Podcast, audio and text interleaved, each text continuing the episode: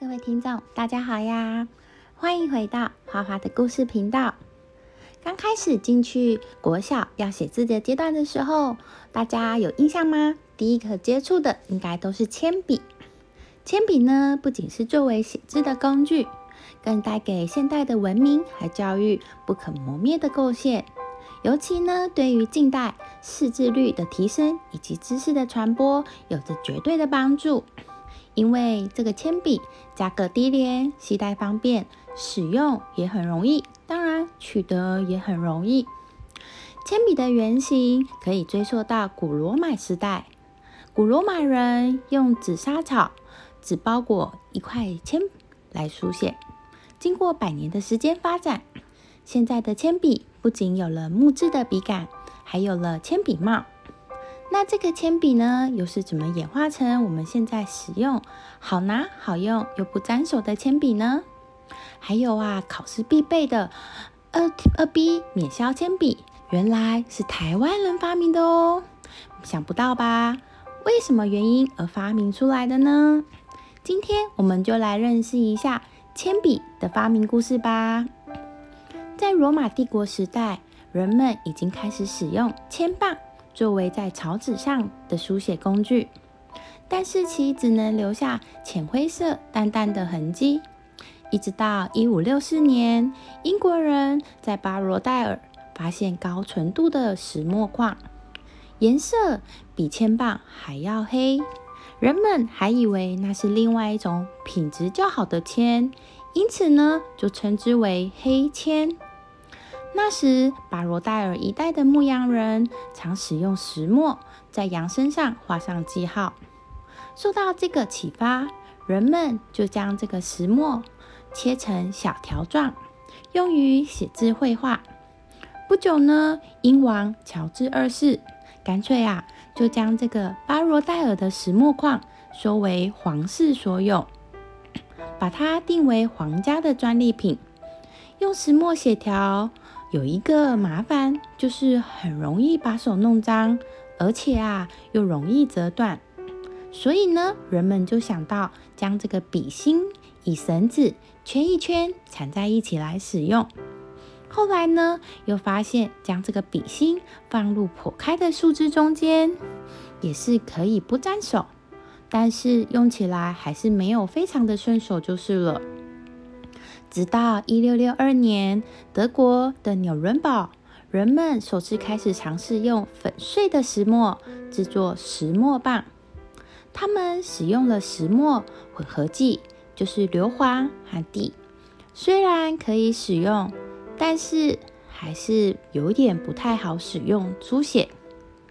在一七六一年，德国化学家法伯首先解决了这个问题。他用水冲洗石墨，使这个石墨呢变成石墨粉，然后再用硫磺、地、松香混合在一起，再将这种混合物呢弄成条状。这比纯石墨条的韧性好的很多，而且呢也不容易弄脏手。这个就是最早的铅笔雏形。在这个时期呢。铅笔是只有英国跟德国会制作的。在拿破仑战争的时候，英国和德国就不再提供这个铅笔给法国。此时呢，拿破仑队里有一个军官就试图想要改变这个情况。于是，在一七九五年，孔德发现可以把石墨粉用粘土混合，将其做成棒形。然后再放入窑中烘烤，通过改变石墨对粘土混合的比率，可以改变石墨棒的硬度。粘土越多，铅笔就越硬，笔记颜色呢也越浅。这个制作方法一直沿用到了今天。在石墨中掺入的粘土比例不同，生产出的铅笔芯的硬度也就不同。颜色深浅也不同，这就是我们今天看到铅笔上标有 H 硬性铅笔，B 软性铅笔，HB 软硬适中的铅笔的由来哦。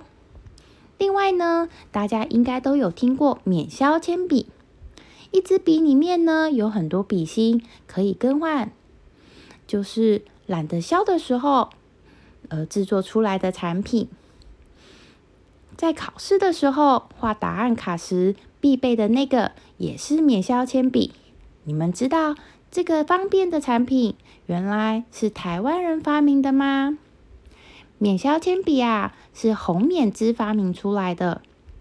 洪勉之呢，原本是造船工人，他为了帮女儿削许多尖尖的铅笔，而想到要削这么多的铅笔很麻烦，于是有一次呢，他就把削好的笔头用管子装起来，放在一个中空的笔管里，随时可以替换。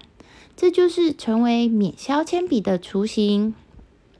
百能工业的创办人庄金池，大约在民国五十三年认识了免削铅笔的发明人洪勉之，所以呢，就以新台币八百万购买了洪勉之的免削铅笔专利权。免削铅笔呢，也就得以的开始慢慢发扬光大起来哦。